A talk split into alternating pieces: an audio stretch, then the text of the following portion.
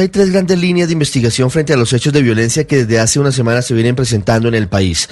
Sobre el asesinato de Javier Ordóñez a manos de dos policías en el occidente de Bogotá, la justicia penal militar determinó que el caso debe ser conocido por la justicia ordinaria, es decir, que da vía libre para que la fiscalía impute cargos en las próximas horas contra los dos exagentes y otros cinco policías por homicidio y obstrucción a la justicia, entre otros delitos. Hoy, Además debe conocerse de manera oficial la necropsia que determina efectivamente que se trató de un homicidio. Frente a los disparos con arma de fuego hechos presuntamente por policías intentando controlar los disturbios ocasionados por la muerte de Ordóñez, la institución adelanta 43 investigaciones disciplinarias luego de reconocer que 56 agentes se ven en los videos de las cámaras de seguridad y de los transeúntes presuntamente disparando a la multitud.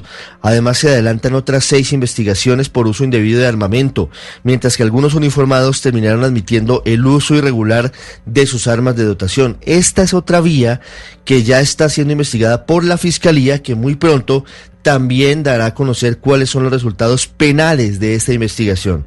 Sobre los actos de vandalismo que terminaron empañando la protesta pacífica tras la muerte violenta de Javier Ordóñez, las autoridades revelaron que fueron detenidas tres personas que estaban armando bombas Molotov en la calle 12 con carrera séptima y que tienen eh, una presentación en un video que fue grabado por las autoridades.